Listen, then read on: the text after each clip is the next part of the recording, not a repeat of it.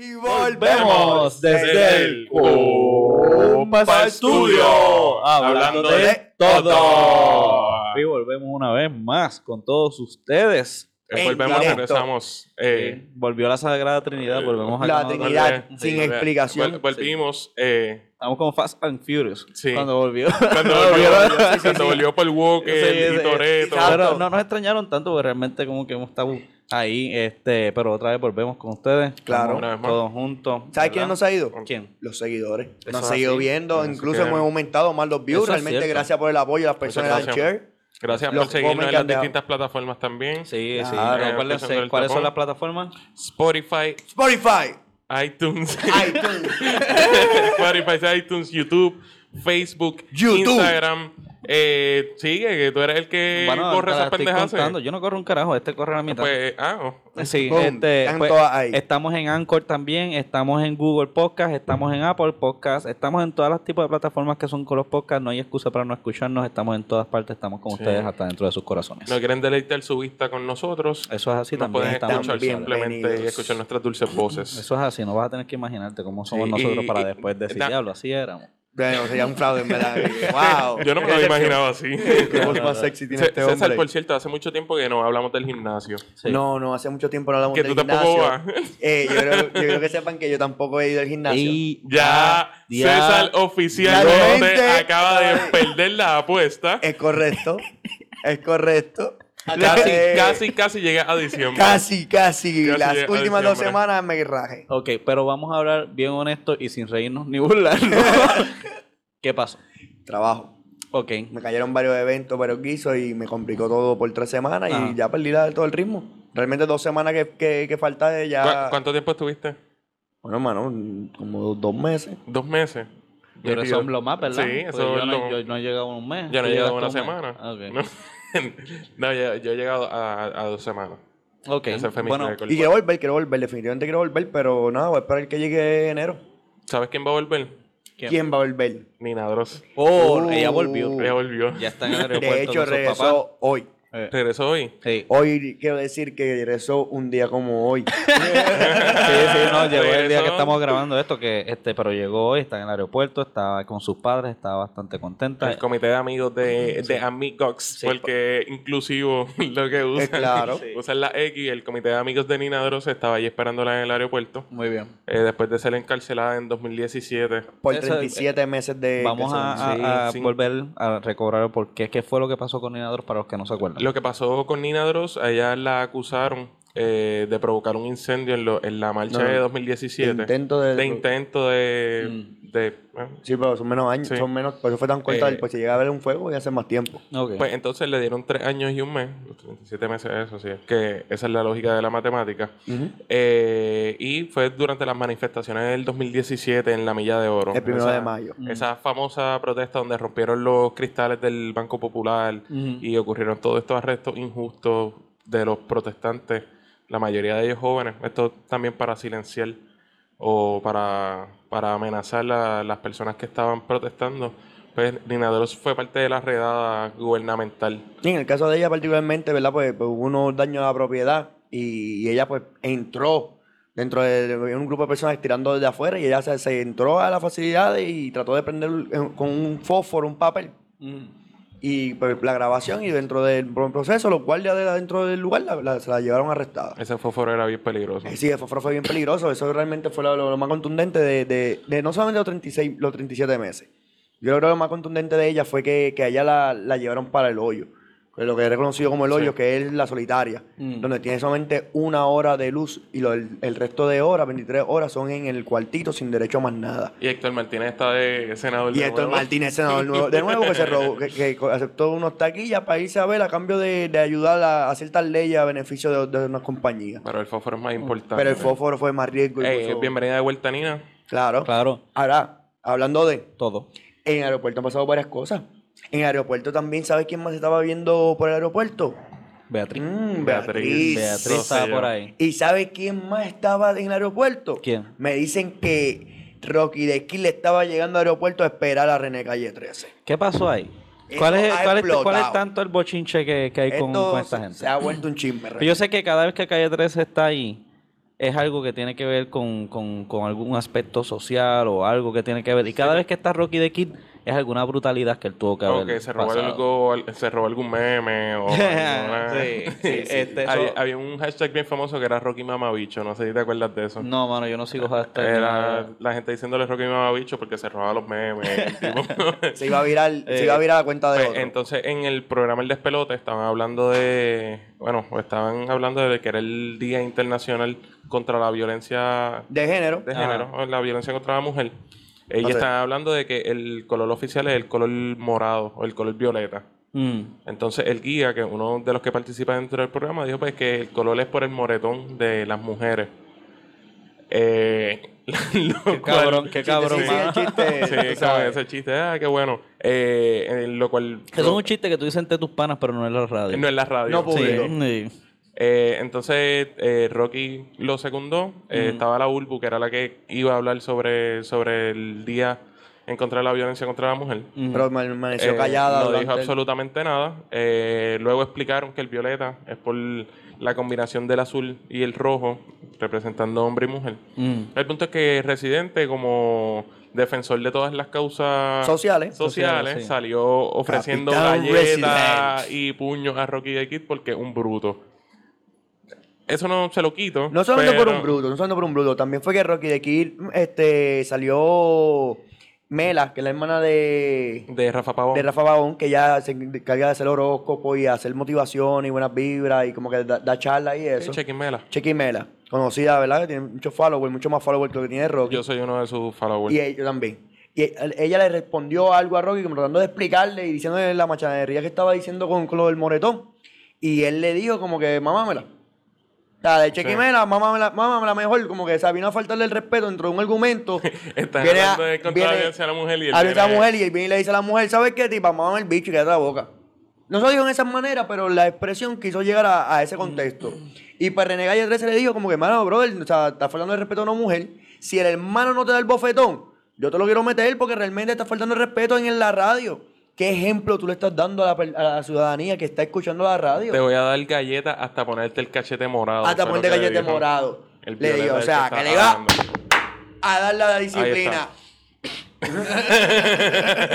Ok. Y entonces Rocky contestó. Rocky Contestó. contestó bien mordido. Ok. Uf, Sí. bien molesto. Ok. Le dijo que era un tipo violento y que era un tipo que, que inestable.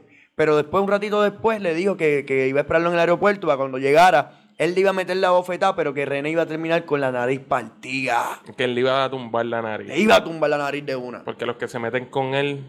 Y, no mal. y no necesariamente porque él los toca, porque que él trabaja con la coma y ¿Cómo ustedes creen que Calle Pues, 13 va a mira, contestar? Oh, con la coma y él trabaja. él trabaja con la coma, Ay, es cierto. Con la pero Comay. Calle 13 tiene la bofetada de Latinoamérica. Ese es special, Uf, está cabrón. es un tú special sabes. edition. ¡Pam! Él tiene la... te- Ese es como el Kame Kameha. De- de- de- Tú sabes. Pero, eh, entiendo yo que... ¿Cómo tú crees que va a contestar Calle 13 una vez le vienen y le, le hacen el call out? Como que Le va a dedicar una canción a Rocky y lo Eso va es a lo que estaba aplastar. pensando. Y es, le va a hacer es- una, una bofeta metafórica. Yo no, le va a sí, yo no creo que él le dedique un. Bueno, le puede dedicar una canción contra O la una- violencia a la mujer.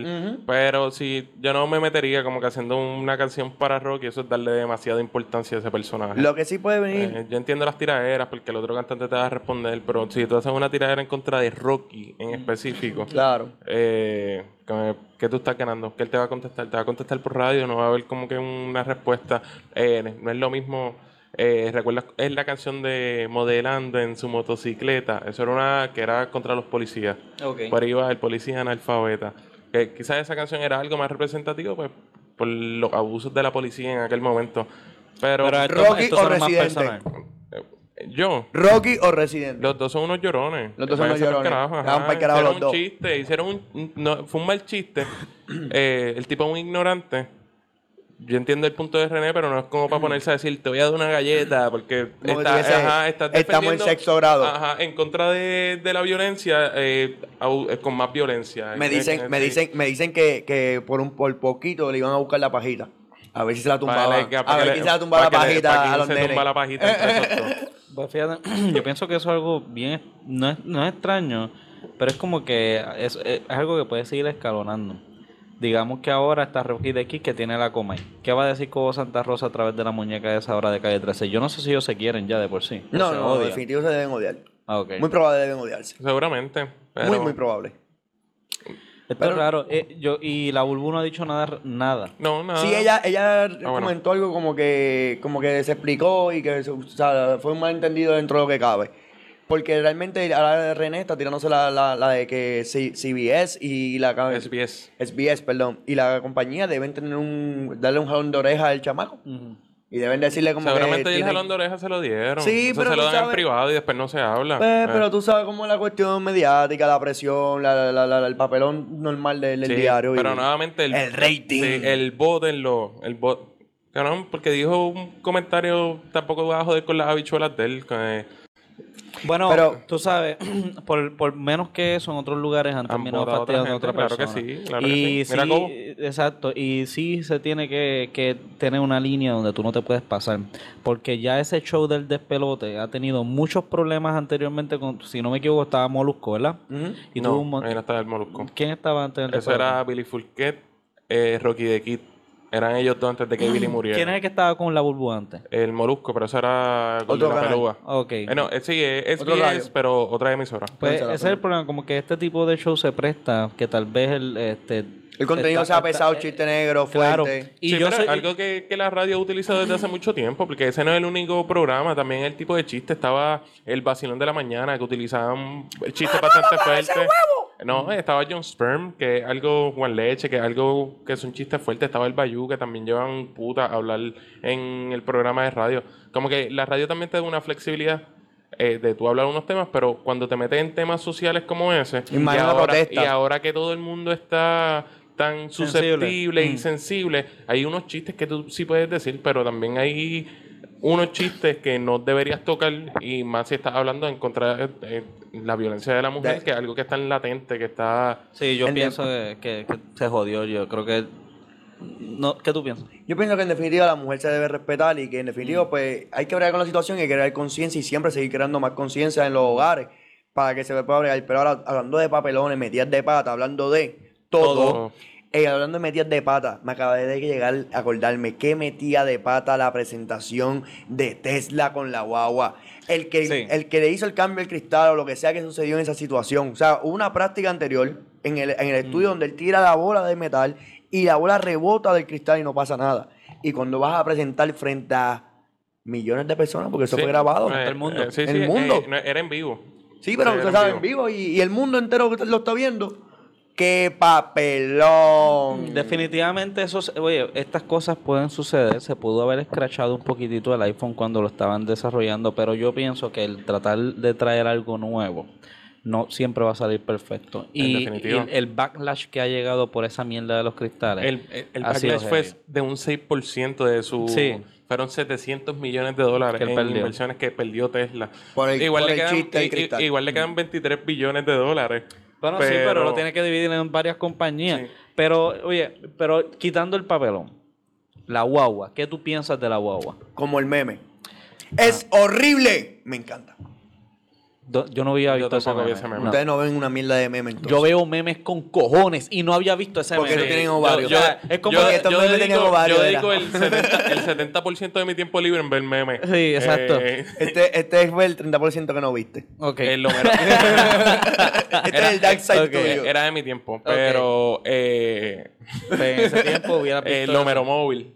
¿Te acuerdas del Homero móvil? No. Ah, diablo, sí. El que él diseñó. El Homero móvil él diseñó, el hermano de él tenía una compañía de, De crear carro. Y él le da a Homero, que acaba de encontrarlo, que es su Ah, hermano, sí, le da para que diseñe el Homero móvil y diseñe un carro bien feo. Sí. Eh, Con un montón de, de, de utilidades y cosas bien modernas, súper cómodas y yo- prácticas, sí, pero. Yo no considero que sea una guagua fea. Yo no sé si tú has visto todos los ads que tiene la guagua. Exacto. El Cybertruck que lo puede usar para camping, tiene como para sacarle una cocina, tiene para poner un otro carrito eléctrico en la parte de Que ya atrás. viene Sí, el, más- el- el motorita Sí, dentro de la presentación enseñaron que es más rápido que un Porsche 911. Mm. Se jaló una guagua. Tiene más, po- más potencia que la Ford F-150. Es un carro que es bien eficiente. Eh, y que dentro de la crisis de combustible que está ocurriendo y que va a ser más grande dentro de los próximos años, los carros eléctricos van a ser algo, algo más relevante. Además de que él en Tesla puso las, paten- las patentes Mm. de lo que es el motor eléctrico abiertas. Y- Como y- que si tú eres una compañía de carro, tú puedes usar las patentes de Tesla El para carro- hacer tu carro eléctrico. El carro tiene una placa solar que te extiende 15 Sí. millas adicionales del carro. O sea, tú tienes 15 millas que aunque no recargue ni nada, Mm. tú puedes generar durante el día, mientras cojas sol, 15 millas de, de galón. O sea, Ok. 15 millas de- para recorrer Y para el él, carro. ese es el carro oficial de Marte. Ok. Exacto. Bueno. Por eso es el diseño que tiene así como, como Futu- eh, futurístico. futurístico. No tanto Futurístico. futurístico, yo veo más como los robots que mandaba la NASA para la luna. Sí, sí, sí. ¿Te, te acuerdas? El, carrito ese que, que viene en Lego Sí. también. Es básicamente ese modelo, Bueno, un Lego. Ok, hablando del estilo, yo tendría que decir que no me molesta la innovación. Y de por sí a mí no me molesta mucho lo cuadrado, pero obviamente es bien eh, eh, es polarizante. Mm, O alguien lo va o a querer mucho o lo va a odiar, Odiar mucho. Claro, pero no, no existe ese punto. Contrario a los otros modelos de Tesla, Mm. que son bien appealing al, al ojo, como que él hace carros bien aerodinámicos. eh, que de hecho, esto tiene que tener algo de aerodinámico por el diseño, no necesariamente claro. tiene que ser redondito. Eh, pero los otros modelos Tesla son carros que son lindos. Eh, rápidamente tú lo ves y tú dices, wow, ese carro está bien cabrón. Es distinto, sí, eh, y es bonito, bonito. exactamente. Un buen distinto. Pues, Sí. Bueno, pues quitando el estilo, yo sí me puse a ver un poquito otras cosas. Por ejemplo, esa guagua, cuando entra en mercado, los costos que va a tener con los specs que va a tener para la competencia que va a tener, yo no creo que hace mucho, mucho juego. Me explico. Si tú te compras la versión de 40 mil dólares, sí. tú puedes alar hasta 7500 libras, si no me equivoco, y tienes, no me acuerdo si era un ratio de 300 millas por eh, cada vez que, que que la llenes, ¿verdad? Pero por eso, eso es por 40 mil dólares. Cuando por 30 mil dólares tú te compras una F-150 que te ala hasta 10 mil, obviamente eh, puede ser EcoBoost y tiene otro tipo de beneficios porque aquí estamos hablando de que no es el mercado para la gente de chavo, es el mercado para el para el, cualquier sí. persona que está Sí. buscando camioneta. Pero también están desarrollando ahora. Sí, pero, pero, pero, la cosa es, la versión segunda de la guagua cuesta 50 mil dólares.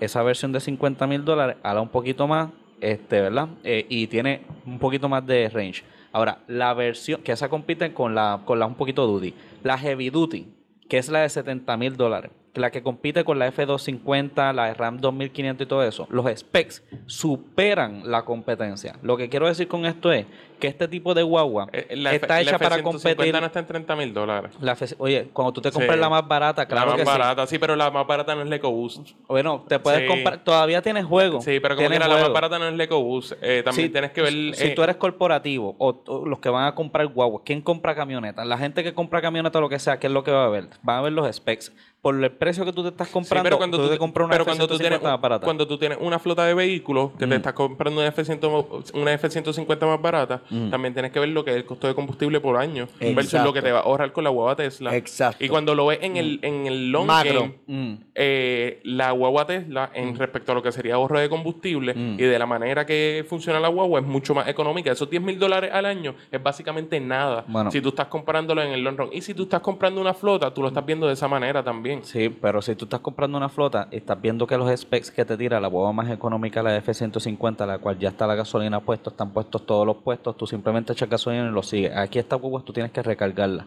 Si tú tienes un range que son de 200, que no es tanto, comparado contra 500, que es la cara, que es la que estoy diciendo que vale la pena. La comparativa... que tú piensas que vale la pena. comparativa es que vale la pena en el sentido de contra la competencia. ¿A que Yo estoy diciéndote contra la competencia. Sí. No, si tú la compras por sí sola, la hueva está cabrona. Porque a mí me gusta el diseño. Yo no quería decir, pero el diseño a mí me está cabrón. Todos los memes y pueden decir lo que sea, pero yo me compraría esa boba porque me recuerda mucho el DeLorean. Claro. No sé si ustedes Sí, también. Hay un meme del de Pero hay un meme del DeLorean. Sí. No lo había visto, pero fíjate, me recuerda un montón del de DeLorean. meme, vuelvo y digo. Tú- cabrón, pues tú sabes algo. Compártelo. No, no, no. Postéalo. Está- exacto, exacto, cabrón. Pues mira, felicidades. Toma el premio del memón del fucking año. Sí, gracias. Del que más me MP. Sí, porque- sí, mano. Este, pero la cosa es que bueno que entonces alguien más lo ha comprado, yo no lo había visto. Pero si me recuerda el DeLorean, me recuerda que se veía innovadoso, pero para ese tiempo la gente Innovador, pensaba que innovador. se, innovador, perdón. Pero para ese tiempo la gente pensaba que el carro era medio feo. Y pues, ahora todo el mundo lo ve como que el carro se veía Sí, cabrón. como que un- Pero nada, realmente yo creo que, que, que el, que el carro va a ser una ventaja. Va a ser una, es algo diferente que está viniendo. Sí, definitivamente. También viene la otra guagua que viene pick-up ya que, que, está, que viene este año, en el 2020. So, realmente es un- mercado que se está abriendo nuevo, está empezando. Ahora es que se va a ver la, la- la- la verdadera du- durabilidad de estos productos. Mm. Y Llega- se va a poder a- comparar, porque realmente Tesla es atractivo, pero tienen que compararse a 5, 6, 7, 10 años. Que Sí, cuando tú es puedes así. ver que realmente si es bueno o no el vehículo. Este, iba a decir, porque que- lo que entiendo que la huevo empieza en producción en el 2021. Y ya vendió 200 mil dólares recaudados en, ven- en preventa. Pe- pero, pero ah, tenía toda esa preventa, pero eso es tú pagando un sign-in de, nove- de 100 dólares para poder tenerla y Sí. separarla. Ahora, el carro, cuando salió el carro, tenía esa misma cantidad de reservaciones y para reservarlo eran mil dólares. El tipo de persona que te compra, un, que paga mil dólares, no es el mismo tipo de persona que paga 100. Hay gente que paga 100 por echarse el guille, pero el que paga mil es alguien que va a comprar el fucking carro. El carro era algo que verdaderamente era algo distinto. Pero- la guagua pienso que va a ser un fiasco y va a dañarse todo y no es por los cristales ni nada de esto, es porque la competencia se le va a seguir Yo comiendo creo, los dulces. yo creo que la guagua viene, él va directamente a hacer proyectos corporativos y va a empezar a venderla por, por, por la facilidad que tiene. Y la va a vender ba- bajo corporaciones. Pero Y eso solo, va a estar eso solo. Tesla lo sabrá. Eso solo Lo Tesla lo. Yo lo que pienso es que si sale en el 2021 y 2022, que eso es que eso sale, no tan solamente él tiene esos specs distintos como a- a- al autoguiarse y todo eso, las demás, com- la competencia se pone el día también. Y en el 2021 van a sacar una guagua también Sí. que va a ser pero, la competencia. Pero esto es, esto es el, el prediseño, lo que va a ser la guagua. Ellos seguramente van a seguir innovando la Yo guagua. espero- mientras yo espero. Eh, él se ha mantenido a la vanguardia. Sí, en- yo, yo espero porque, oye, Tesla ha tenido sus Rockies. Eh, si tú has seguido la, la vida de Tesla, Tesla ha tenido buenos momentos y malos momentos. Pero una cosa que el cabrón tiene es que mientras más malo el momento, al otro día el cabrón te sale como por acá arriba. Persistencia. Sí, es- consistencia. ah, pero SpaceX con lo, con lo, con toda esa PayPal. tecnología, sí, desde PayPal y todo esto, ese hombre por lo menos siempre lo haga sorprender y espero que, que siga ¿Sabes ahí. qué me está recordando ahora mismo esto de persistencia, de, de que viene un cantazo y el próximo momento se prepara o el próximo año, lo que sea? No. Pues mira, eso me acordó que hablando de todo. Todo, cuando cada año hay personas que se preparan y que crean un plan, un plan de trabajo, un plan de contingencia de dónde van a comer el día de San Giving, pero no dónde van a comer, sino que a qué hora se van a ir a empezar a hacer fila. Eso es cierto. En Eso qué momento van a planificar, porque el año pasado no le dio break llegar a tiempo a comprar lo que querían comprar. Y culparon a su madre o a su Estamos tío. hablando de Black Friday. o a eso su hijo. Tú eres un hombre inteligente. Estamos hablando de. Black Friday. O en todo caso, Thursday, eh, eh, Black Thursday. O en todo caso, si estás en Best Buy, Black Week, porque en, en Best Buy están los especiales que van a tirarse en, en el Black Desde Friday ya. en toda la semana. Sí, porque también está el Monday Cyber, Cyber, El Cyber Monday. Cyber Monday. Cyber Monday también. También, que parece está que el está Cybertruck. dentro de- Pero hablando de Todo. hab- hablando de Black Friday, pues entonces, ¿cuándo fue la primera vez que tú te acuerdas que tú hiciste fila en un Black Friday? Nunca ¿Para he qué ido a fue? un Black Nunca he Friday. ido a un Black Friday. Yo he ido a Black Friday por el día. Ya por la tarde, que ya Ok. bajo el revolú, voy, compro lo que quiero si consigo, si no, pichadera. No me gusta el revolú de las tiendas. Ok, ok. Lo considero como, como un espectáculo. para mí, para mí fue que de la nada mi madre me viene y me dice, mira, el viernes después de esto, para llevar a hacer fila. Y yo digo, ¿por qué? Porque el Black Friday yo nunca lo había escuchado antes. Yo tenía que tener como 10, 11 años, no recuerdo ahora. Y él me dice, sí, porque ponen unos especiales cabrones y hay que ir y que sé esto y lo otro. Estuve haciendo la fila en Walmart. Una fila cabrona, como de estas de Disney. Ujú. Bueno, sabes que estar todo este tiempo y de repente tú me entras y querías comprar, pero tú dices, ¿qué carajo yo hago en Walmart a esta hora? ¿Me entiendes? Lo que terminamos llevando era un confort y qué sé yo qué carajo. Pero la cosa es que ese es como que mi memoria. Después de eso, Black Friday se convirtió en algo más importante que Thanksgiving. Tú terminabas esperando, a- tú terminabas queriendo eh, más eh, que fuera Thanksgiving por el Black Friday que iba a pasar después que por el mismo Thanksgiving. No, No. en mi familia no pasaba eso. En la mía tampoco. Pero sí conozco a una persona que es amigo común de nosotros que se ha despedido en los Thanksgiving y se ha ido a amanecerse a hacer fila. Víctor, el amigo, el hermano de Dani. No, Gordy, nuestro amigo Gordy, junto a Luis. Ellos se han ido a Black Friday a comprar videojuegos, consolas de juego. ¿Tú has ido a un Black Friday? Eh, sí, sí, uno solamente, contigo. ¿Fue conmigo? Sí. ajá. Vamos a hablar de Tradición. esto. Eh, El de Radio Shark. No, estábamos Ya, borrachos. Yo no fui el de Radio Shack. Eso este fue solo. Sí. Yo fui a Kmart, que estábamos pasando borrachos por el frente del Kmart de Colobo, Sí. saliendo de una Es fiesta. verdad. Y dijimos, vamos a entrar a ver qué es la que hay. Era un caos total. Todo el mundo estaba preocupado y nosotros estamos chilling, como que vamos a Eh, ver aquí, la la que hay, sí, y íbamos sí. por ahí. Y todo el mundo pendiente a ver si, si, si cogía el televisor antes que se acabara. Eso es así, eso es así. es pero como un deporte definitivamente. realmente el Black Friday se está convirtiendo más en el día de los televisores que nada, porque lo más que se compra y se vende son televisores. Ya lo demás las cosas no Porque últimamente los televisores vienen de bien baja calidad y tú lo compras mucho Mm. más barato y ahora tú vienes un televisor de 27 pulgadas en, en 300 y uno en 100 pesos. Sí, sí. Sí, y porque compras- cada vez son más grandes y cada vez la gente lo quiere más grande. Sí, sí, pero tú compras el de 100 That's what she pesos y te dura Sí. un año. Dos años no falla. No falla. La suegra mía se compró un televisor y en dos años se apagó. Ok. Pero, pero trataron de prender No, se prende, pero se apaga Lo- solo. Lo conectaron. Se apaga solo. El televisor Es te- un fantasma, Conec- cabrón. conéctalo, conéctalo y desconéctalo. Yo tuve otro televisor y lo mismo. El televisor tú lo usabas y de momento se apagaba y volví prendida. Solo. O sea, eh, se ponía en Espérate, black. tú tenías dos televisores que simplemente se apagaban solos.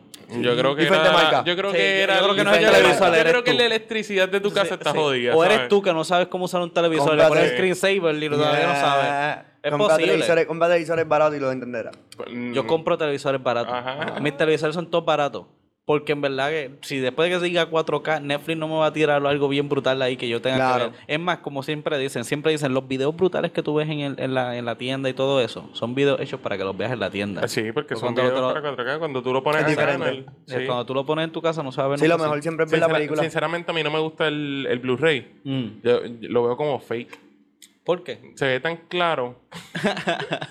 Sí, yo me acuerdo cuando salió HD, DVD, que se yo, y el Blu-ray, que decían, diablo, mira, le puedes ver la- la- los pelitos y la, de estos de ahí. Yo diciendo, ¿para qué carajo yo le quiero ¿Para ver qué eso?" puñeta? Yo le quiero ver los pelitos en la cara a ese tipo. Sí, es verdad. Pero ahora tú me pones un televisor de esos análogos de antes. Yo, yo no veo un carajo. ¿Qué carajo es esto? Necesitas espejuelos para poder ver este cabrón televisor. Imagínate. Sí, mano.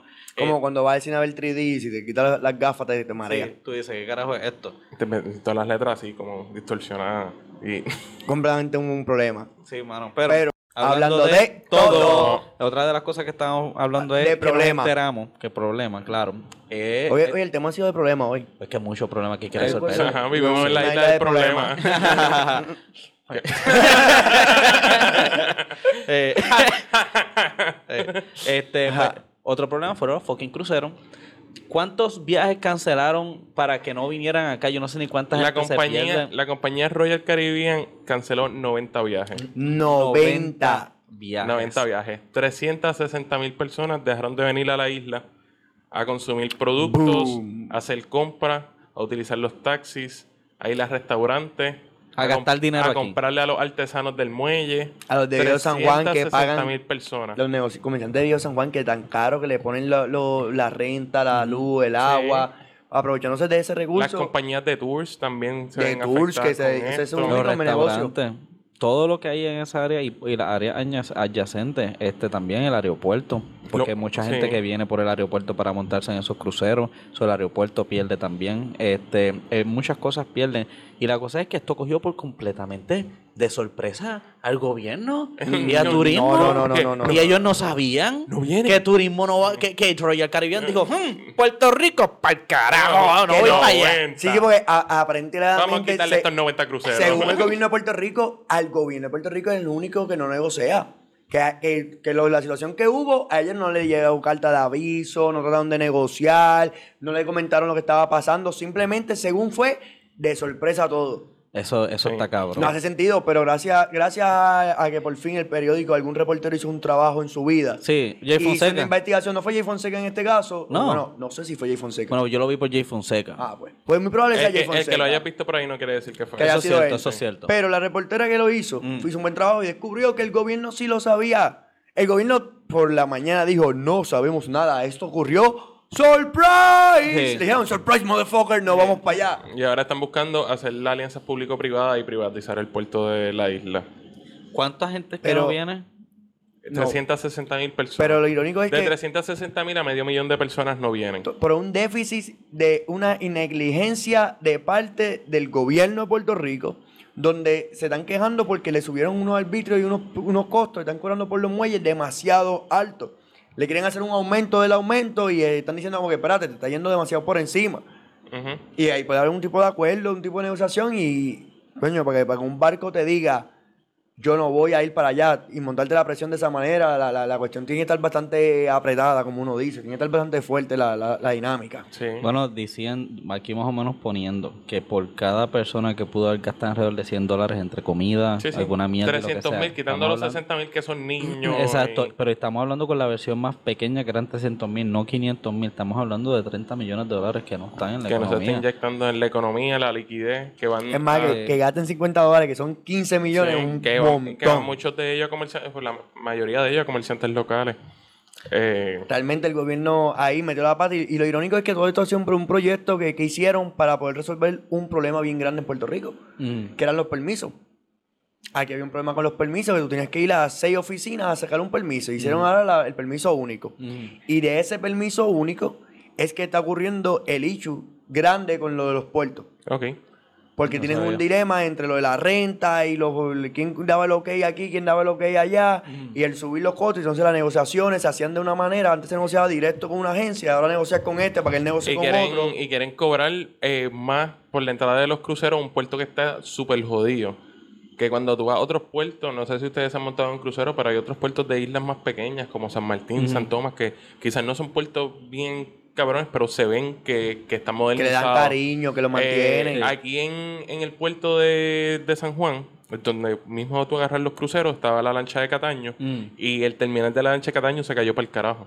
Imagínate qué vergüenza. Se rompió y se fue todo para el carajo. Es que no le dan mantenimiento, la autoridad de los puertos no, no toma eso en, eso- consideración. Yo creo que, que acabas de darle algo que, que es bien importante al país. Aquí tenemos un problema bien, gra- bien graso de, de mantenimiento a la estructura. De mantenimiento a De todo. mantenimiento a todo. A todo, a la infraestructura del Aquí, país. aquí como le dan seguimiento a las cosas, aquí es como que ya yo monté esto y esto va a funcionar por obra y gracia. Y Esto va a durar 300 años. ahí, 300 Alex. años ahí, igual que un trabajo. Alguien tiene un trabajo Y y, me va- a lo mismo por 100 mil, por, por los 30 años que tú piensas quedarte. Me, tiene- sí, me va a producir dinero los primeros 40 años. De aquí a 40 años hago una público-privada y que algún cabrón se encargue de que eso. se encargue. Cuando realmente se supone que, que seamos nosotros mismos que lo mejoremos y sigamos haciendo algo mucho más, más, más productivo. ¿Cuándo fue la última vez que ustedes se acuerdan que nosotros tuvimos, o sea, que el gobierno, o que Puerto Rico tuvo algo, una apertura o algo no mediocre, de algo brutal, como el Choliseo? El Choliseo. O como el, El tren centro- el centro de convenciones. sí, para bien o para mal, el tren urbano. O, o cual- o el, o el Teodoro Moscoso. Eh, tú no estabas parte de Oro Moscoso. Eh, yo no me acuerdo de eso. Estábamos parte de Teodoro Moscoso, pues no estábamos conscientes, pero eh, lo que digo es que obras como esa, cosas que verdaderamente Bueno. tú decías, diablo, o un gran avance. Porque el molde de San Juan fue un fiasco, fue una Pero porquería. el molde de San Juan, eso es contratistas privados, eso no es el gobierno. Eso, eso, realmente no, no Ok. cae dentro de la conversación.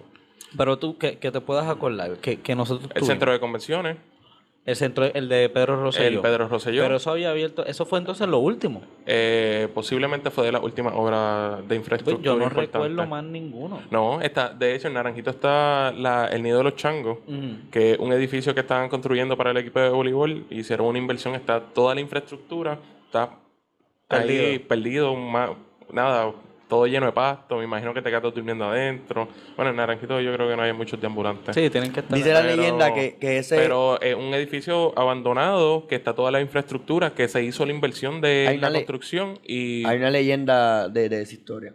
Igual que hay otra historia de, de unos cuantos más canchas que se estaban haciendo en la isla que se quedaron a mitad.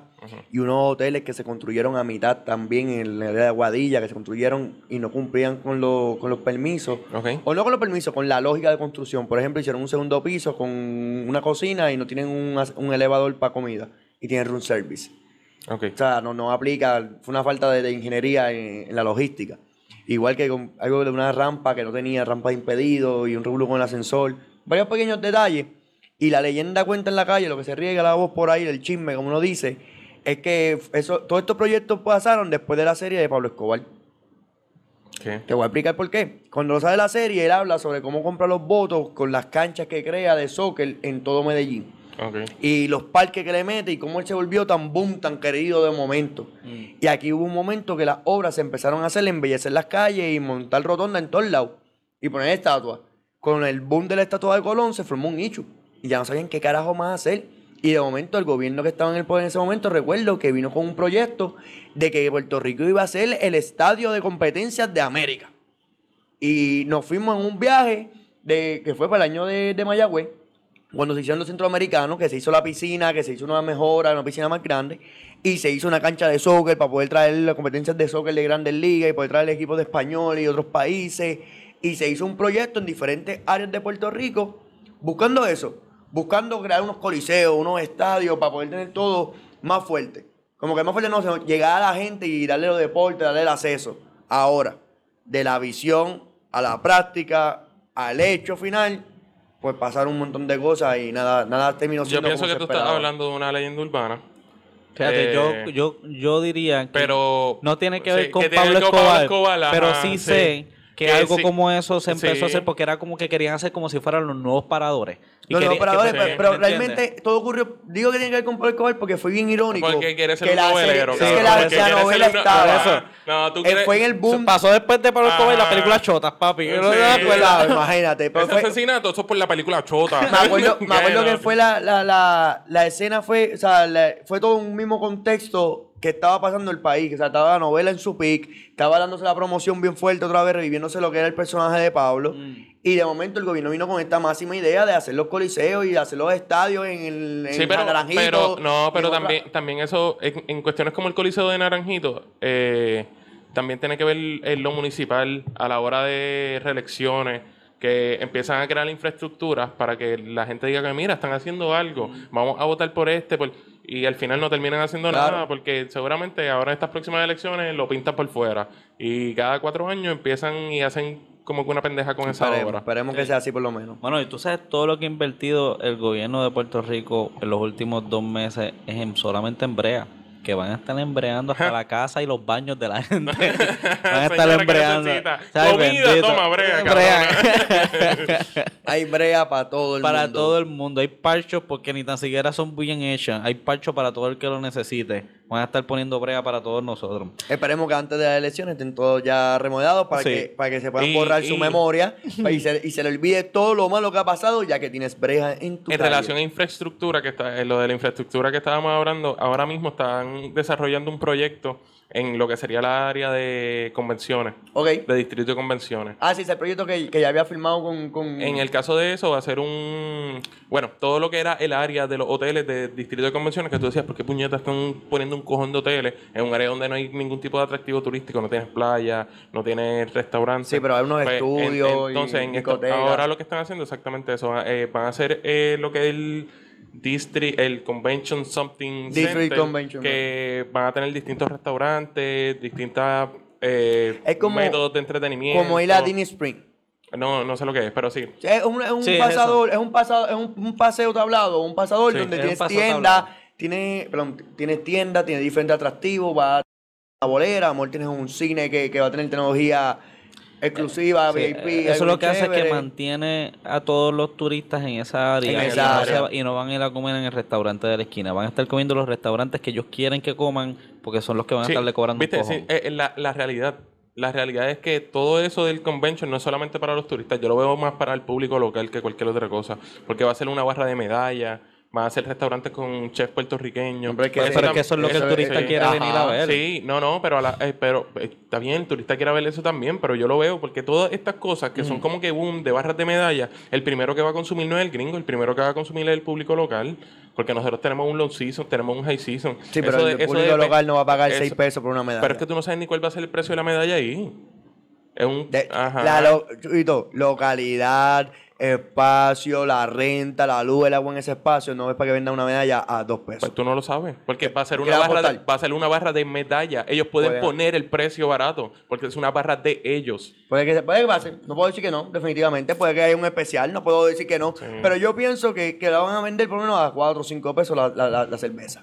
Sí, yo no creo que va a ser un lugar. Si no es la cerveza, es el parking. Pero algún lugar te van a sacar los chavos porque esa área de ahí no es barata. Está bien que eh, hay, público, hay sí, público que Eso va a visitarlo. 21. Hay, hay público puertorriqueño Le- que va a eso- claro. Le, le va a robar la clientela a quién? A la calle Loíza. A la calle Loíza, No, no creo. a, a Paseo Caribe. No, bu- a Paso Caribe decía Calle Loíza no, porque eh, Calle Loíza es más un público joven puertorriqueño. Igual que la calle Serra, es público joven ¿Y puertorriqueño. qué tú crees que va a ir para allá? Eh, allí, lo ha- de- nuevamente es Paso Caribe, es que es público 35 plus, que ya son profesionales, Yo estoy todavía ahí. Todavía, todavía, estamos, tenemos break, tenemos Sí, break. Uf, estoy en la qué- calle qué Loíza suerte. que todavía. son, que son Sí, sí. público profesional. No, en la calle Loíza tú estás medio jodido ya. Eh, Diablo.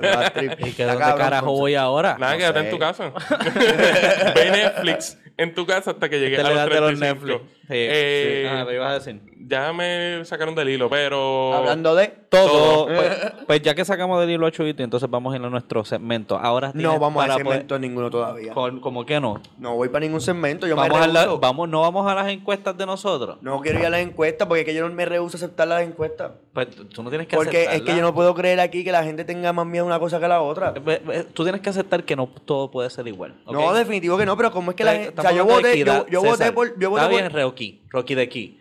Cálmate, Rocky. No, no, no, no. Te, te voy a romper la nariz. No, papi. Ok, primero que nada, vamos a hacer la, eh, este, las No, la, el... eh, diablo, me turbé ahí. Está perdido, ves Sí. el talento que El que habla al internet es el que tiene la música bien rara. Pero para las, eh, las encuestas no tenemos, ¿verdad? No, tenemos intro. pero de las pronto, encuestas. pronto, pronto. Podemos hacer un intro pronto. Ok. Sí. ¿Por qué no hacemos...? Exacto, vamos a hacer una intro ahí. de Vamos la a ir a nada. darle Ok, un- de la- From pero ya te tiene uno. No, no, no, vamos a hacer, sí, sí, sí, vamos a hacer una competencia de intro. Ok. Para la Tú encuesta. tienes uno ya para la encuesta. No, no, no. ¿Cuál se- Bueno, pues, ¿cómo Pues, haríamos? bueno, eso es fácil. Eh, vamos a empezar en orden alfabético. Ok. ¿De? La C no va primero. Yo me llamo Jesús. ¡Qué mierda! Lo siento. pues hoy le toca, esta va a ser la manera, en los próximos tres shows, los próximos dos shows, incluyendo este, vamos a tener No, una serie yo de quiero de hacer la competencia Ahora. ahora. Que la Bueno, gente pues, Yo coja. quiero entonces- hacer una competencia ahora. Pues Esa es la idea. yo no, quiero, yo no quiero que tú practiques porque César no va a practicar aquí. Ok, dale. Momento de encuesta. Tira tu votación. El pueblo decide. La calle habló. Las encuestas del día. Ese va a ser mi intro. Ok. Eh, Dani. ¡Qué presión! Y ahora vamos a las encuestas. Noti uno hablando. Sí. El pueblo habla y el pueblo manda. Y si quieren pan, con mantequilla se le manda. Si quieren. Pero ese es del cabrón. Sí. Ey, yo, un- Este acaba, él, acaba, él acaba de boicotearme mi, mi entrada mi, de la encuesta. Este cabrón él quiere si- ganar, él quiere ah, ganar. Si el pueblo pide pan con jamón y mantequilla, se los doy. Van. Eh, Esa va a ser tu intro. sí, aparentemente. Pues yo- porque yo- me interrumpieron, me está interrumpiendo todo, pues, cabrón. dale, dale, haz tu intro. Y hoy, en las encuestas del día, presentamos. ¿Ah? ¿Esa te gusta? Fíjate, tiene una voz como este tipo, el de Carolina que tenía, eh, bueno, todas las fiestas patronales. Uh, las fiestas tiene- patronales, él tiene eh. todas. Anúnciame, anúnciame el encendido de Carolina ahí, por favor. El municipio autónomo de Carolina y su alcalde, José. José Aponte de la Torre, presenta las fiestas de Carolina. Te ha contratado full. Yo te voy a llevar resumen, Sí, por favor. No, no, recu- recuerdo su nombre, pero si te quieres retirar, estoy aquí para. Diablo, mano. Eso quedó. Tú no sabes todas las veces que yo escucho ¿Quién vamos a tener música? Eh, hoy, Joseph Fonseca. Y la patrulla. La 15, Josie Esteban y la patrulla 15. Ok. Ajá. Coño. Bueno, vamos a la Definitivo. encuesta. Sí, va, te la ganaste, cabrón. Te Gracias. la ganaste. Un premio de un aplauso para Gracias. Pues nada, ok. Pues vamos ¿Cuáles a ir. era, ¿Cuáles eran las encuestas de hoy? Pues mira, la que yo no estaba de acuerdo. Yo quiero leerla porque yo no estaba de acuerdo de esta. Pues está bien, dale. Yo voté por, por eso, pero yo esperaba que la gente fuese más, más, más, más cagada otra, pero terminó siendo igual de cagada que yo. No me siento tan mal. Aunque mi miedo no es tanto, pero ¿de qué estoy hablando, verdad? Ujú. Sí. De la altura versus la oscuridad. Ok. ¿Cuál, ¿Cómo ¿Qué que? decía? ¿Cuál era la pregunta de la encuesta? ¿Qué te da más miedo? Ajá. Y las opciones son la altura, Altura, y y la la oscuridad. Y 83% de los votantes dijeron o decidieron tomar que la, la altura le tiene más miedo Que la que a la oscuridad. Y pues, pues, en la oscuridad tú te adaptas a los ojos y puedes ver bien, puedes ver mejor, pero la, la altura está cañón, porque si te caíste, te aplastaste con un mango, Bueno, pero el miedo. la- Maduro verde. Sí, pero. mm, como que ya termina igual de aplastado. Yo no creo que el miedo como tal que, que queremos presentar es el miedo que tú que- a lo que te pueda pasar, sino lo- el miedo a, a la cosa como tal. Ajá, el miedo que tú sientes. Mi, mi- estás mi- en- mi miedo no es que me voy a caer. Mi miedo es estar tan alto. Por ejemplo, el miedo de muchas personas no es que te pueda venir un monstruo. Ellos no creen en un fucking monstruo. Es el hecho de que no pueden ver nada. ¿Entiendes? Porque, por ejemplo, si tú me vienes y me dices a mí el, el agua por la noche, ¿quién carajo se mete en el agua por la noche sin saber qué demonio hay allá abajo? Yo me me he meto. metido. Ah, yo no- bueno, sí, por la parte del frente al principio, tal vez, pero nadie, no, tú no Ah, te sentirías igual de cómodo nadando. Ah, Bueno, no es solo por eso. Pero tú has visto es el- por la idea también de nadar de noche. Pero en los lagos de Estados Unidos, que el agua es negra. Eso Esos- yo- yo no podría. tipos se meten allí bien feliz, tú ves esa mancha negra así bien grande, uy. Yo no podría, definitivamente. es Eh, como eso que es es, de- es algo es algo que es como que medio irracional. Yo puedo entender que mucha gente tal vez no, no madura el hecho de, tú sabes, cuando eran chiquitos tenían que dormir con una luz prendida, ¿me entiendes? Como que nunca pudieron apagar esa luz. Hay gente que no puede dormir si no tienen una luz Claro, prendida. claro. Sí, no, yo no puedo dormir si tengo luces alrededor. Eso Yo tampoco. pasa también. Pero realmente yo creo que, que yo sigo empezando lo mismo de la altura. O sea, realmente tú subir la altura, si te caes, tú sabes que te vas a partir. Sí. En oscuridad, lo peor que puede pasar es que te asustes con alguien que te asuste o que te dé un cantazo con algo que no viste. Seguro que te puedes caer por unas escaleras. Bueno, pero por Bueno. Que eso... están, que están en un no, piso Sí, número pero 90. Ya, ya ahí depende, ya ahí Y ahí depende. te mueres. Sí, pero que tú sabías que había escaleras. Ajá. Pero tú sabes que están las alturas. No, por eso, pero la Sí, altura es más difícil de Pero aguantar. la, eh, la- eh, sí, es un miedo que cuando tú lo tienes de frente, o sea, cuando tú estás en un edificio, no tienes ningún tipo de seguridad alrededor tuyo, tú sientes el vértigo. Mm. Sí, eso. Eh, oye. Exacto, ahí no hay, no hay break. Yo, honestamente, no puedo. Yo he tenido hasta pesadillas con altura. Yo he tenido pesadillas de que estaba y estaba subiendo en el One Trade Center, el edificio este que es bien alto en Nueva York. Y no, nunca se me olvida, mi pesadilla era, era de noche el sol, ni tan siquiera podías ver bien. Tú veías las luces. Era toda la oscuridad. Uy, y- No, pero tú- la cosa es que yo me asomaba como que por, por, por de esto y sentía que el viento me podía llevar como una, como una de esto y yo caer. Como una es hoja. como que horrible. Eso fue una pesadilla. Ahora, yo no he podido estar en edificios altos. By the way, tú, tú una vez me la montaste también y me la jodiste también, que estábamos en el techo de un pana de nosotros, que Sí. estaba como un piso número 18 aquí en Puerto Sí. Rico.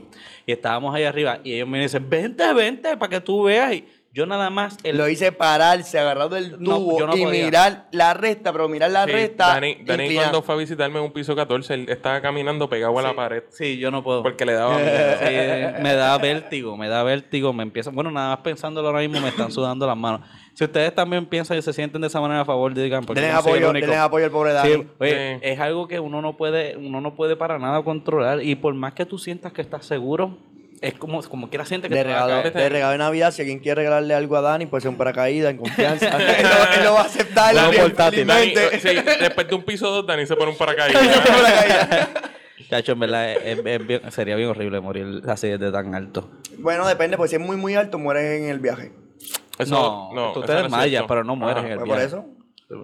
Ah, bueno, entonces es que pierdes la noción y no Y yo, sientes... "Pa, no sentiste nada. Bueno, al menos Bueno, que te igual, hubiera- no, igual no lo vas a sentir porque el cantazo es tan inmediato que Sí, no, sí, sí. tú no Pero, sientes dolor. Definitivo. Mejor que morir ahogado. Y si tú de repente sientes que estás ahí cayendo y ya tú sabes que vas a morir y de repente aprendes a volar. Y, pero le tienes miedo a las alturas. Mm, ¿Tú volarías bajito? Superman como a 3 pulgadas de la calle. Eso me acuerda de una película que se bromeaba de eso, creo que se llamaba Meteor Man o algo así. Una tremenda película de los Wayans Brothers. Sí, me acuerdo de Meteor Man. ¿Verdad? Que él volaba, pero le tenía miedo a la- a las alturas, o no volaba muy alto. Ahora, hablando de Todo. la otra encuesta, La encuesta... que ya sabemos lo que va a haber en la casa de la gente. Entonces ya sabemos que lo que se puede ir a cachetear. Ah, ¿verdad? No, bueno, pero- también es lo más que le gusta. Sí. Pero no, si lo más que le gusta tiene lo más que Eh, tiene que haber, más el- vale que no vendan sueños. La encuesta era, llegó la hora a la ensalada. Le la llegó a la en la hora, en la hora, en la hora. Eh, y la posiblemente esto era hablando de Navidad. De, Diablo, yo tengo hambre ahora viendo estas imágenes. Entonces se jodió la misma ahí. Ajá, dije, mm. Ensalada de Eh, papa. era Te ensalada de papa versus ensalada de coditos. ¿Qué tú escogerías, Dani? Yo no soy muy fanático de los coditos. Yo creo que, yo, obviamente, el de papa. Codito, yo le dije codito. Yo cogí papa y no sé qué dijo el pueblo. El pueblo dijo 70% papa, 30% ¡Bum! Ganamos codito. partimos a este cabrón. Vente aquí. Eh, viste, la realidad es que, la realidad es que Ah, si, ves tenden- si ves tendencia, eh, 70 y 30, básicamente dividimos como se, divi- se dividió la Ahora, encuesta. sin embargo, es cierto. sin embargo, léete los comentarios un momento ahí. Eh, alguien puso, no puedo decir, No pueden decidir. no puedo decidir decir. La gente es una gol- gorda. La gente le gusta ser gordo y sabes que si hay las dos, voy a Ajá, coger las si- dos. Si hay de las dos, si hay de las dos, yo agarro las dos. Olvídate, si me tienes que poner a escoger, pues está bien, pero si me dais de las dos, no pregunta un poquito, un poquito, para que no me cuenten. sí. O mucho y mucho. Como Y que. Si todo el y mundo con sabe un que... pastelito por encima. Exacto. No, y todo el mundo sabe que lo más que hay en, en y todo eso es comida. Claro. Y lo que no te comiste en una casa te la comes en la otra. Y lo que no te comiste en esa te comiste en la otra. Pero Sí. tú vas a terminar lleno Y en el mejor de los casos, y en el mejor de los casos, comiste lo mismo en todas. y vas catando pavos por ahí, perdidos. Eh, Aquí el pavo Uy. estaba medio seco, Ahora, el relleno, el relleno de casita de Titi estuvo bueno. Mm. Sí. Mm, Mm. El rellenito y el postre. ¿Cuál fue ese? Los postrecitos, cuando se tiran el postrecito, el, el pay de calabaza, el Yo no- flan, no soy el flancocho, el tres leche, el diablo, tengo unos monchis de madre. Eh, no, yo no soy postrero. No, yo bueno. prefiero, yo prefiero repetir otro plato. O, ya. o tenerme un pastelito ahí solo. Uf, o cuando te dan de, cuando estás bien lleno que estás así y llega el viejito. El pitorro. Y te Oh. dice el viejito, toma para que baje la cartera. Y tú, que bro, pero es que date un chocito conmigo. Y tú haces así. ¡Puf! Y eso es como el power de ya estoy ready Eh, para el próximo pe- plato. El pendejo eres tú que le dices, no, pero no, no, bicho, me viene No. ¿Quieres? Sí, dame acá. No, yo le digo Sí. que no, yo ¿Qué le digo que no. qué Yo digo que sabor no es? la primera para decirle qué sabor Nah, tiene ¿qué y sabor el- tiene? el corte. ¿Cuántos Ok, sabores tú voy a tienes? apuntar algo porque quiero, me acabé de ocurrir algo que podamos hacer los tres. Un reto de, De de, aquí- de pitorro. No, de Esa aquí, de aquí a que se acaben las navidades. Sí. Me gustaría que los tres nos pesemos. Para. Para ver quién engorda Para más. identificar quién engorda más. El que engorde más. Yo espero que sea, bueno, sí va a ser, pero que sea después del jueves. No, tiene que No, ser. tiene que- tiene que ser. este link- este literal- literalmente, Eh. después de, después, tiene que ser después de grabar este show, vamos a ir a una pesa y vamos a subir pues, Eh, cada hacer el uno con una foto de cada uno de nosotros y al lado el peso que tenemos. El, la fiesta de San Giving del trabajo es el jueves. Ajá. Ellos tienen como 20 pavos ahí para nosotros. Pues está bien. Yo. Pues, pues, no se vas a empezar a perderlo. Tal vez métete en el gym con César cuando pueda. Eh, Pero, ¿Para qué? ¿Para durar dos meses? sí. Es más de lo que tú duraste la vez. ¡Ah! Sí, pero yo, pero yo no, yo no dije que iba a durar este enero. Ah. Pero tú eres, que, tú eres que vas a cumplir el reto. Ah, no, lo dijiste, vamos, lo vamos. dijiste ¿Qué grabado. Vamos a hacer El algo. reto mi vida, Dani. Ok, vamos a hacer algo. ¿Cuándo, es- ¿Cuándo es la fecha que podemos decir se acabaron las navidades para poder decir y volver? Después Después de, de- la, después de la De la salsa- ok, pero cuando Obvio. estamos hablando de que Domingo 19. Diablo. Domingo 19. César no se pierde una San Sebastián. Aguay que lo, lo cojo de vez en cuando uno Ah, que otro. eh, ok, hasta el 19. Me puedo, Apunten, me puedo, apunten con nosotros. apunten, me puedo, me Por puedo, favor. me puedo pesar en nu. Si la foto va a subir nueva, tú no tienes problema. No. No, no, no te, no te puedes pesar en no. Puedes hacer como Oscar de la olla, que se pone una toalla. calzoncillo, y, en calzoncillo. Una toalla y aquí le baja. En calzoncillo como 80, pero si vas a salir, que te grana para lo taque. No, para el carajo, Fruit de Loom. Eh, alguien que me dé un- otro auspicio. ya le está auspiciado. Ok, pues ya sabemos que vamos a tener ese pequeño reto. ¿Cuál es el, el reto que estamos hablando de Pitorro? Podemos hacer un reto de pitorro. ¿Cuál? sí. Y estoy aquí, from scratch ahora mismo. Uh, podemos, como podemos para las navidades, para el programa de diciembre, eh, traer un pitorro y cada vez que se sale un ruido, darle un shot. Vamos a hacer eso. el Pitorro. De chala. sabores. Sí. Eh, espero que a ustedes les guste esta idea que estamos pidiendo con ustedes, ¿ok? Porque nos inspiran mientras lo estamos haciendo. Así que continuemos con Sí, este bueno, bello podcast. Sí, ya sí. que bueno, ya saben que ustedes van a estar esperando tuvimos esto. Un, tuvimos un brainstorm Sí, en eh, medio de Ustedes con nosotros, este, pero así seamos porque nosotros hablamos de todo. Todo. y volvemos aquí con qué? ¿Qué Nuestro segmento. No, ya el segmento de qué tenemos. Ah, ahora viene el que el que más a César le gusta hacer Cabrón, tienes un papel al frente tuyo y tú no sabes qué vamos a hacer No, porque yo no, yo no entiendo la fucking letra. escrito. Yo cabrón, tampoco, esa es la letra cabrón, de César. Esta es la mía y no te la tuya. Cabrón, tú no entiendes eso. Eso fui yo, eso fui yo. Yo no escribí Ah, ninguno pues de mira los dos. eso fui yo y la mía es bastante legible. Dando todo de mierda. ¿Tú entiendes esto bastante bien? cabrón, yo... O sea, pues me, van a echarme la culpa a mi puñeta. Ok, este, estamos en el segmento. Oye, te voy a dar una bofetada como René a Rocky. ¿oíste? Yo te voy a dar un puño y te voy a tumbar la nariz como si ibas amenazando. Yo le voy a romper la cara a ti y te voy a hacer moretones a ti que le van a doler, doler, doler la gente. ¿Viste? Ok, el segmento. ¿Qué? De- ¿Qué dice el internet? Y ahora presentamos.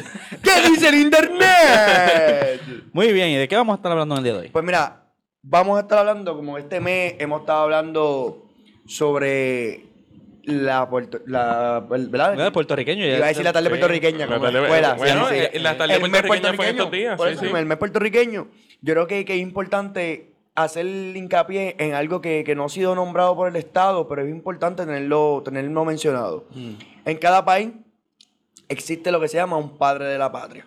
Ujú. Y el padre de la patria De, de Santo Domingo, por ejemplo, Eh, son Duarte. Duarte, Mella y Sánchez. de Estados Unidos, De Estados Unidos son Washington, Washington, y no me acuerdo quién más. eh, Washington, pichea. Washington, y lo que no usualmente tiene que ver con quienes crearon la constitución y lucharon, Y lucharon. Hamilton. por, por la Hamilton, lucharon Sí. por la justicia y la libertad del país. Antes de, de que digas el nombre de quién es el padre de nuestra patria, yo me hace, no sé, yo vi un, un documental de, de este señor y yo me tomé la libertad de preguntarle a todos mis compañeros de trabajo quién era el padre de la patria. Eh, solamente una persona me contestó, no, no es mi trabajo actual, eh, de una plantilla como de 20 empleados. Muchos de ellos decían, ¡Ah, no sé yo. Como, Sí, por Ajá. chiste, por, por, lo de- Sí, por- porque por no quedarse callado. Sí, no porque que como son ignorantes de quién es, quieren decir un chiste para no sonar Ok. morón, sino sonar gracioso. Como yo haría. Sí, otros me decían, no, Washington. Eh, y es algo, como César dice, en todos los países todo el mundo sabe quién es el padre de su patria. Aquí en Puerto Rico nuestro sistema educativo no, no fomenta que nosotros tengamos algo de cariño o tengamos algo de patriotismo de quienes fueron los líderes de nuestra nación en, el- en- En en momentos históricos. Eh, Y, eso no tiene que ver con ser independentista, No tiene que ver un carajo con ser estadista o popular. Esto tiene que ver con, Con patria. historia. Exacto, con patria y cultura de uno. Eh, De historia, uno. historia de tu país. Eso es lo primero que tú deberías Y aprender. este individuo, pues, fue un libertador y un educador. Mm. Un educador que no solamente en Puerto Rico hizo historia, sino que también fue a, Vene- a Colombia, a Venezuela, a Santa República Dominicana y hizo historia.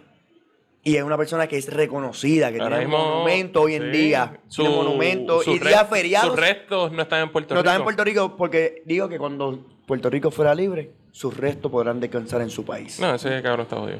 Está jodido. Pero, volviendo al punto, hizo historia en muchos países y en otros países tienen días libres. Aquí también hay un día feriado de él. Porque lo, pues, el natalicio de él y lo, lo- lo- le dan, le dan un, un cierto respeto estamos a su hablando de? posición. Estamos hablando de el señor Eugenio María de Hostos. Ok.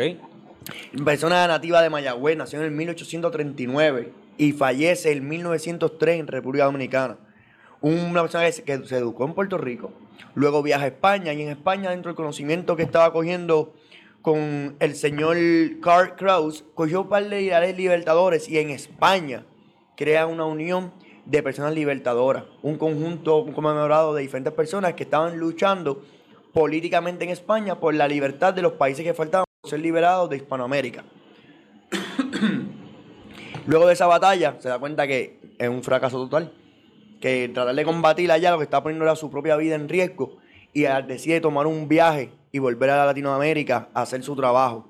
Y ahí donde está haciendo el trabajo en Latinoamérica es donde él, llega y cuando regresa empieza a hacer- la lucha por la independencia y dentro de, de tratar de- la intención de hacerlo aquí, se, se forma el revolú y lo, lo votan y se va a Nueva York.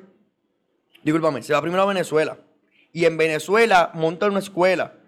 Y, y- y que es el, el- el Colegio Nacional de Asunción. Luego en Santo Domingo crea la escuela normal. O sea, permite darle un sistema de educación a los niños que no existía. Antes no había educación, no había una escuela para nada, para los niños pobres, solamente los, los- los adinerados. Y él crea el sistema para que todo el mundo pueda coger educación. Ha pasado de ahí, él viaja a Nueva York, donde se crea la bandera de Puerto Rico, porque él conjuntó al, al equipo de, de personas que estaban en, eh, cubanos, que hacen la revolución, que fue cuando fue el- la revolución, el intento de revolución de Puerto Rico y Cuba, que iba a ser simultáneo, estamos hablando del Crito del Are. Y el grito de Yara. Y el Cuba. Ayala también en Cuba. Y él, la- él fue dentro de las mentes pensantes e intelectuales que, que- que crearon la logística y el desarrollo de, de ese intento de, de- de libertad. Lo conocían como el gran ciudadano de las Américas. El gran ciudadano de las Américas. Hay un documental muy famoso de él que hizo el compañero Tito Román, que se llama El Antillano. Ese fue el que yo había el visto. documental, que Sí. habla sobre esto y habla sobre ese mismo punto de, verlo al Josco. de las grandes al cosas Josco. que él logró hacer, los cambios que él hizo en, los pa- en el país, en Puerto Rico y en otros lugares, y cómo él es reconocido como el padre de la patria de Puerto Rico en otros países y en Puerto Rico no es reconocido como tal. ¿Cómo se llama el documental? El, El boring, el el, antillano, antillano, el perdón. antillano. Va a buscarlo. También fue un dramaturgo, o sea, escribió también libros, escribió ensayos, escribió novelas, escribió eh, trabajos de psicología. O sea, el hombre realmente fue de trabajos de geografía. El, el hombre fue, fue un, un- gran aporte a la sociedad y al desarrollo de, de la, de la civilización de, de estos países. también en Chile tuvo, tuvo que ver el trabajo que hizo. Realmente es, es- es impactante todo lo que él, él ha sobresalido en diferentes trabajos de educación, mayormente, porque él creía que, que un pueblo debía ser Eh, libre, pero más que libre, debe ser educado. educado dentro del sistema de República Dominicana, es una de, bueno, de las personas más respetadas dentro del sistema. Él fue quien, quien impulsó un eh, quien impulsó un sistema educativo ¿Cuál es el en, sistema? República, en República Dominicana, exactamente. Y Su- su, ma- su mayor aportación, como quien dice, es la educación. en la educación. No tan solamente de Puerto Rico, sino de... Venezuela, República Dominicana, aportación con Chile, con otros países que también dio su granito de Y arena. también en, en lo que eran las revoluciones También. latinoamericanas. no ¿Y por qué ustedes el- creen que Austin no es tan reconocido como otros personajes dentro de los libros de historia de Puerto Rico? Porque él tuvo dentro del revolú de la invasión del 1896, donde Estados Unidos logra hacer la, la, a- la toma de Puerto Rico y él iba en contra de, de esa lucha. él iba a, a favor de la libertad. nuestro- él logró. El tratado que se firma para la libertad de Puerto Rico fue gracias a la lucha que él crea. Nuestros libros de historia no son escritos por Puertorriqueños. No son escritos por puertorriqueños. La historia que nosotros nos venden dentro de nuestro sistema educativo Mm. es una historia donde los Estados Unidos vienen, nos salva el pellejo y son Sí, los nos grandes cogen de eh, indio. Exactamente, y son, los, y son los grandes héroes. Que los españoles llegaron, nos cogieron de indio y entonces los españoles son los grandes héroes. Que no es dentro real. de nuestro sistema educativo eh, está prohibido decir que nosotros tenemos o no se dice que nosotros tenemos una identidad patriótica, una identidad como puertorriqueños. eh, y, y se vende la historia después de la creación de Lela. Antes de la creación de Lela, todos los personajes que fueron importantes para el desarrollo de Puerto Rico realmente no se tocan o se, ¿Sabe simplemente se, le- se les da una pincelada. se tocan realmente en 10, 11 y 12 cuando estás haciendo eh, comprensión de lectura y no sé, leemos poesía y libros puertorriqueños donde ves la llamarada, donde ves Sí, pero, igual tú estás hablando, tú estás hablando de autores puertorriqueños No, pero no, entonces de las pero- décadas del 30, pero tú no estás hablando de personajes históricos. No, claro, claro, de- claro. Lo que quiero decir es que, que pues, me fui un poquito del tema. Lo que quería aportar era que como que se toca ese tema de la historia de Puerto Rico, Tam- que no se toma, no se toma en historia como debería, sino que uno viene a aprender esa curiosidad o, o ese conocimiento Nosotros, en español nosotros tomamos, literatura. nosotros tomamos proceso político en cuarto año. Proceso político, como lo to- tomamos, fue de la creación de Lela en adelante. Exacto. Sí. Eso fue proceso Definitivo. político. No se habló de Partido Por eso, donde, no aprendimos, de... donde aprendimos de eso fue en la literatura. Cuando leímos Los de Abajo, que fue un libro mexicano, cuando leímos La Llamarada, que es puertorriqueña, Mm. cuando vemos ese contexto de esa historia, es que aprendemos y hacemos el, el- como que el, alert en la mente de que, espérate, que aquí hay una historia que, que está haciendo como que hay un loop en la historia y de momento aparece otra cosa. Sí, y cuando hablamos y cuando tomamos historia de los Estados Unidos, nos hablan desde el principio, desde los ingleses. Desde los ingleses y el Pero cuando hablamos de historia puertorriqueña, hablamos desde que llegaron los gringos. Porque para, para el sistema educativo puertorriqueño es más importante hablar de historia de Estados Unidos que hablar de la misma historia de los puertorriqueños. Por eso es que hay tanta gente ignorante que me, cuando tú le preguntas quién es Eugenio, quién es el padre de la patria, te van a decir Washington o Rosselló. O se ríen. O se ríen. O se ríen por, por el desconocimiento. Así que por favor vean El Antillano, Sí, de eso Tito Román, sería- excelente documental. Muy buen, excelente Eh, recurso. Y, Y te, y te pregunto, Chuito, Me pregunta. Ajá. ¿A ¿quién es el mío? padre de la patria? eh, puertorriqueña, Puerto Rico. Eugenio María de Hostos. ¿Y César? Eugenio María de Hostos. Muy bien, eso es lo que yo quería saber, que ustedes aprendieron al igual que yo aprendí. Ya yo lo sabía. Sí, pero déjenme decirle que yo aprendí algo nuevo. Aunque yo sé quién es María de Agosto y todo eso, aprendí el hecho de que él, él es reconocido en otros lugares por el hecho de que la, la educación que pudo traer a muchos lugares, que créanme, que y eso es lo más importante que después de tener En el desarrollo de cualquier una pueblo. persona. Sí, olvídense de la riqueza, olvídense de, de la religión, o, o olvídense de todo. La educación es lo más importante que puede En tener. base a la educación se crean ese, eso Sí. Perspectiva. Sí. Ya sé que como yo aprendí algo nuevo, ustedes, aprendi- ustedes ya sabían algo y espero que ustedes hayan aprendido algo y espero que sigan con nosotros en En- una edición más De de, Hablando Hablando de de Todo. Todo.